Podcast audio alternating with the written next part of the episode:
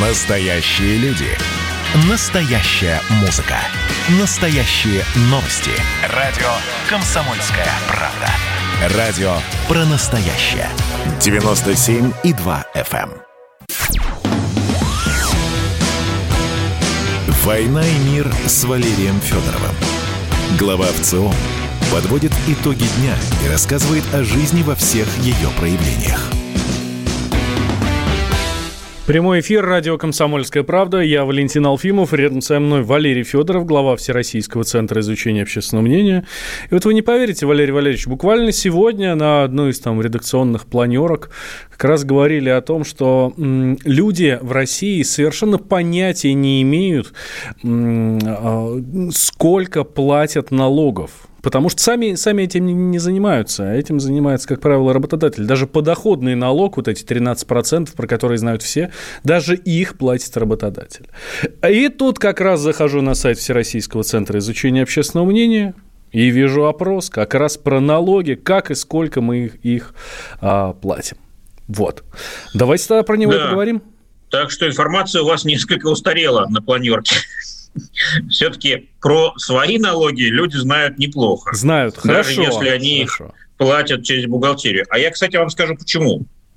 Потому что, когда вы трудовой договор подписываете, ну, вам там полная сумма указывается, значит, без э, учета налогов.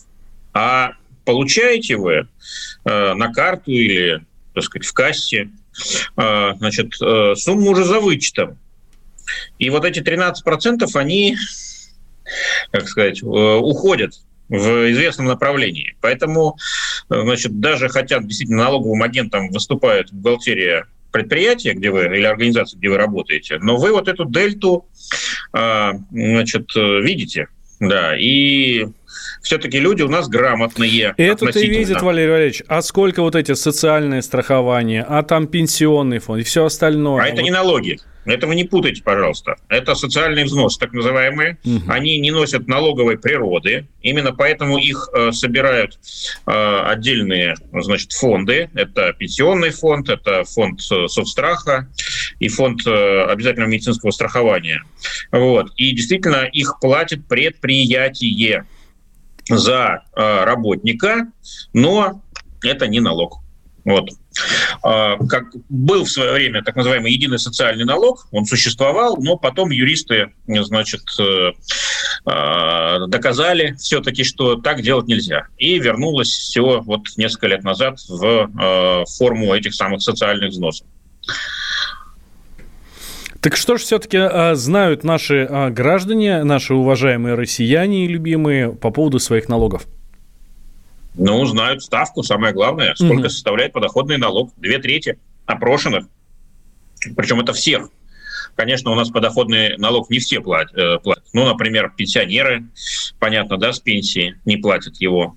Вот. э, Значит, есть э, те, у кого доходов вообще нет, ну, по крайней мере, официальных. Вот, тоже не платят. Э, Но вот две трети от всех опрошенных э, взрослых э, россиян в возрасте 18 и старше знают, что стандартная ставка э, 13%. Ошибочно назвали ставку только 9%, ну и только четверть вообще затрудняются об этом сказать. Так что, в принципе, я бы сказал, что достаточно высокая у нас информированность. Кстати, о налогах. Кстати, что еще интересно? Кроме подоходного, э, те из нас, кто имеет имущество, хоть какое-нибудь, должны еще платить на него налог. Что это за имущество? Ну, понятно, что самая э, массовая форма – это квартира. Вот все, что нам осталось от советской власти, это, конечно, не заводы и пароходы, которыми нам обещали дать возможность владеть Чубайс сотоварища в лихих 90-х. Вот, это все, понятно, уплыло в совершенно другом направлении. Вот, но зато нам дали возможность приватизировать и в большинстве своем бесплатно э, наши квартиры дорогие, в которых мы живем. Вот, э, и поэтому сегодня за них надо платить. Мгм. А, Вот каждый третий опрошенный нам сказал, что платит э, налог на, э, значит, за квартиру, налог на имущество. А, Дом, дача, каждый пятый платит. Каждый третий платит за автомобиль, тоже вид имущества. За земельный участок 27%. Э, Ну вот э, такая достаточно широкая палитра. Есть, конечно, те, у кого имущества нету, вот, э, или же есть льготы, и, соответственно, могут не платить. Да? Э, ну вот в целом, скажем так, э, более-менее мы уже подковались по части налогов. Кстати, налоги на имущество мы платим напрямую, никаких агентов тут нету. Вот, поэтому некоторые шансы на то, что когда-нибудь у нас, может быть, и появится так называемая демократия налогоплательщиков, а это такая популярная очень теория, которая говорит о том, что государство только тогда начинает работать на человека, а не на себя любимого, когда она начинает от этого человека зависеть. Как зависеть? Ну, прежде всего, через налоги. Вот. И опять-таки есть такое выражение известное, а, значит, э, no taxation, э, no representation. Да? Mm-hmm. То есть как бы без представительства нет налогов. Вот, а значит, э, мы готовы платить только в том случае, если вы власть, политики, чиновники будет учитывать наше мнение. Вот. Но это мнение трудно учитывать, если мы налогов не платим. Вот. Получается, что с одной стороны мы, в это, э, мы свободны, да, делаем, что хотим, а с другой стороны нас никто не слушает. И так длительное время, собственно говоря, и было, потому что налоги были низкие, мало их кто платил полностью, и основные свои доходы государство в России получало совершенно из других источников. Ну, понятно, что это прежде всего таможенные пошлины и налоги на э, бизнес, прежде всего топливно-энергетический сектор. Но некоторое время назад многое здесь поменялось был объявлен, значит, курс э, «Люди – это новая нефть», значит, э, надо выкачивать побольше денежек из них, вот, тем более цифровизация у нас вперед скакнула, да, и, прямо скажем, э, стали мы более зажиточными, чем в лихие 90-е. Все-таки 20 лет стабильного относительно развития. Вот. Э, поэтому действительно сегодня мы платим существенно больше, и тех, кто э, из нас платит, тоже стало существенно больше. Но как такой непредвиденный бенефит – дополнительное преимущество – это то, что мы стали лучше осознавать свои права и стали более требовательными к государству, к качеству его услуг э, и к скорости их предоставления, и даже к тому, насколько вежливо с нами разговаривают государственные мужи. Э, прекрасно знаете, да, какой скандал поднимается тут же, когда какая-нибудь чиновница или чиновник позволит себе ляпнуть какую-нибудь там ерунду, чушь, вот типа сами рожали, сами и заботьтесь, да, о своих детях. Бывает вот, такое, да. да. Долго такой а чиновник не проживет. Макарошки. Да, вот. И это все, мне кажется, как бы аспекты одного процесса. Мы больше платим, а значит, мы больше требуем. А, и я думаю, это движение в, безусловно, правильном направлении. Современное эффективное государство без а, налогов от граждан, без прямых налогов не создать. И даже если нам не хочется платить, хотя платим мы э, отнюдь не так много, как граждане большинства развитых стран мира, они платят немцы, американцы, британцы, французы гораздо больше, чем мы. Но и получают социальные и другие услуги совершенно другого качества. Почему? Потому что теснее связь между гражданами и государством. Э, граждане просто не спускают государству всяческие значит, э, злоупотребления, вот, потому что они платят. И они хорошо понимают, сколько они платят, а значит и требуют. Вот как, чем больше мы будем платить, тем больше мы будем требовать. Вот такой вот непростой процесс. Вот интересно, я смотрю, в этом же опросе э, как раз можно проследить динамику. Больше или меньше стали платить люди, по крайней мере, по мнению самих россиян. Да? А вот что они думают как раз по этому поводу. Тоже прокомментируйте, пожалуйста. Я смотрю, если ну, вот вопрос есть. примерно говорит, что сегодня они платят больше, чем прежде. Угу. Еще там четвертая часть примерно столько же. И вот это для меня, кстати, было довольно удивительно. 27% говорят, что меньше платят, чем 5 лет назад. Угу. Это вот. интересно. есть, да, это интересно. Э, вроде бы э, доминирует мнение, что мы платим все больше, больше, больше, а тут выясняется, что каждый четвертый платит меньше. Ну, может быть, это, конечно, связано с тем, что кто-то за эти пять лет на пенсию вышел, да, или, значит, работу сменил. Вот. Но вот факт остается фактом. Кстати, э, больше всего это вот таких представителей такой группы в возрастной когорте 45-59 лет. То есть они еще работают, еще не на пенсии. Вот. Но, видимо, есть какие-то хорошие значит, возможности платить меньше, даже оставаясь, как сказать, налогоплательщиком активным. Да. Так, делаем сейчас небольшой перерыв. Сразу после него мы продолжим. Никуда, дорогие друзья, не переключайтесь. Валентин Алфимов и Валерий Федоров обсуждаем последние опросы Всероссийского центра изучения общественного мнения. Про здоровье давайте поговорим в следующей части про диспансеризацию. Вы знаете, что такая штука существует? Вот, она есть, и это нужно делать обязательно. Госдума. Перезагрузка. Ведущий Роман Карманов вместе со слушателями ищут кандидатов, которые достойны попасть в парламент. Аудитория радио «Комсомольская правда» — полноценные участники программы. В каждом выпуске вас ждет максимальное количество интерактива, звонки, сообщения, стрит-токи и, конечно же, голосование. Только слушатели решают, достоин ли кандидат работы в Госдуме. Все гости программы должны быть готовы к тому, что наша аудитория уже здесь и сейчас проголосует против них. Слушайте каждый понедельник в 7 часов вечера по московскому времени.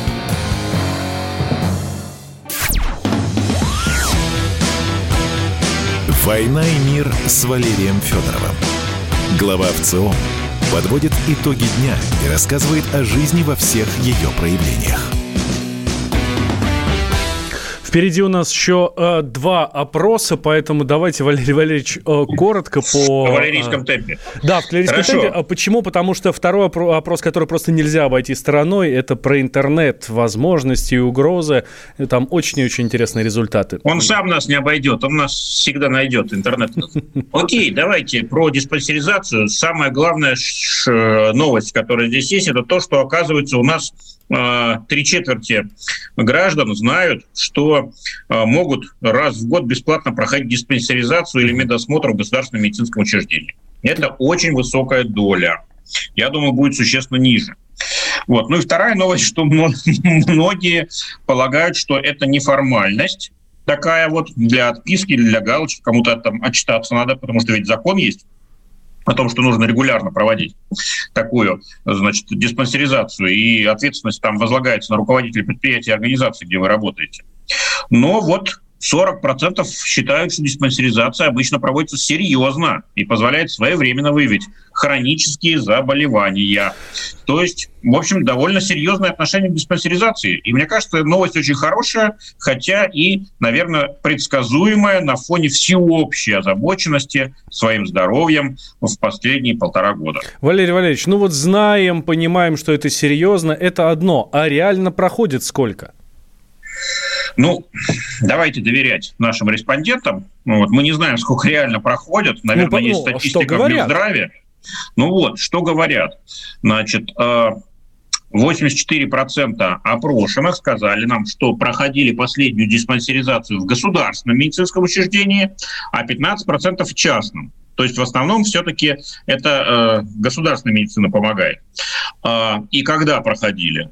Каждый третий проходил э, в течение последних 12 месяцев, 28% э, в течение последних трех лет, еще 18% 4-5 лет назад. И только 20% сказали нам, что никогда ее еще не проходили. Э, что интересно, больше всего не проходивших в возрастных группах с 25 до 44 лет. То есть тут вот такой провальчик явный. А вот те, кто моложе и те, кто постарше, они проходили. Но явно те, кто постарше, это еще такая скорее советская, постсоветская вакцинация. Те, кто... О, не вакцинация, а диспансеризация. Те, кто помоложе, это уже вот новая такая поросль, подлесок, который уже попал на современные государственные программы диспансеризации. Хорошо. А, с диспансеризацией все понятно. Напоминаю вам, дорогие друзья, что вы можете бесплатно проходить диспансеризацию в государственных да. поликлиниках. А, но насколько, раз в год. А, насколько да. я знаю, раз в три года, Валерий Валерьевич. Хорошо, уточним, не будем спорить. Да. Вот. Но, кстати, вы, если у вас есть деньги, если вы не доверяете качеству государственной медицины, то вы также, точно так же можете проходить, но уже за свой счет. И в частных поликлиниках, там часто это называют, правда, не диспансеризация, а модным словом чек-ап. Может быть, чекапы проходить-то приятнее, чем диспансеризацию, да? Ну, может, Главное, как... чтобы эффективнее. Да. И давайте тогда перейдем к интернету. Очень много разговоров у нас. И у нас с вами в программе мы неоднократно поднимали эту тему. И в целом, и даже в Государственной Думе, и везде. Скажу больше, наверное, этим все не закончится. Я а... думаю, лет через 10 тоже будем об этом говорить. Безусловно, безусловно. Разговоры про то, нужна ли цензура в интернетах или не нужна. Что по этому поводу думают россияне? Два опроса мы проводили. Первый 7 лет назад, второй сейчас. Очень интересно сравнить, что изменилось. А, значит, либертарианцев, тех, кто полагает, что никакой цензуры не надо, интернет – территория тотальной свободы. Сколько было, столько и осталось. Аж 11%. Угу. То есть это точка зрения маргинальная, не распространенная, не растет. Хотя и не падает. Это убежденные люди, э, которые считают, что только там свобода есть, и там ей и предстоит навеки э, значит, э, остаться. А, альтернативная точка зрения. Цензура нужна. Угу. Вот тут интересно. Семь лет назад почти каждый второй высказывался в пользу этой точки зрения, а сегодня только каждый четвертый. Так. То есть да, то есть сторонников цензуры в интернете стало значимо меньше. А, почему? Ведь э, а, недостоверной информации, дезинформации, фейков всевозможных, а, значит, э, в интернете стало за эти годы только больше, это очевидно. А вот интересный поворот. Мы ведь э, дали еще и третий вариант, который можно было выбрать, третий вариант ответа. Все зависит от типа информации, которая распространяется. Ну, то есть что-то нужно цензурировать, а что-то нет. Это подход уже такой более сложный. Не все запретить или все разрешить, два примитивных э, варианта, которые, конечно же, э, в такое прокрустово ложе э, засовывает все многообразие информации, которая есть в интернете, а более сложный, более интеллектуальный подход, все зависит от типа информации, которая распространяется. Ну, то есть, условно говоря, что-то можно, нужно цензурировать, а что-то нет. Вот эта точка зрения 7 э, лет назад 37% ее придерживались, довольно влиятельная была, распространенная, а сегодня она стала доминирующей. 60% э, к ней присоединились по данным последнего опроса в ЦИОМ. Я трактую это следующим образом. Мы за последние 7 лет стали лучше разбираться в интернете. Мы стали его меньше бояться, мы стали меньше э, надеяться на простые, но не слишком эффективные и умные меры, э, и понимаем, что если цензурировать, то с умом, чтобы не выплеснуть ребеночка вместе с водой. Ну что ж, давайте на этом мы поставим точку. Хотя, наверное, нет, не точка будет, а многоточие. Или многоточие. Да. Многоточие. Как, как вы уже правильно отметили, что и сегодня об этом говорим, и через 10 лет об этом будем говорить. Вот. Но на следующей неделе мы найдем еще достаточно много интересных тем. Так что присоединяйтесь к нам, дорогие друзья. С Валерием Валерьевичем прощаемся до следующего четверга. «Война и мир» с Валерием Федоровым.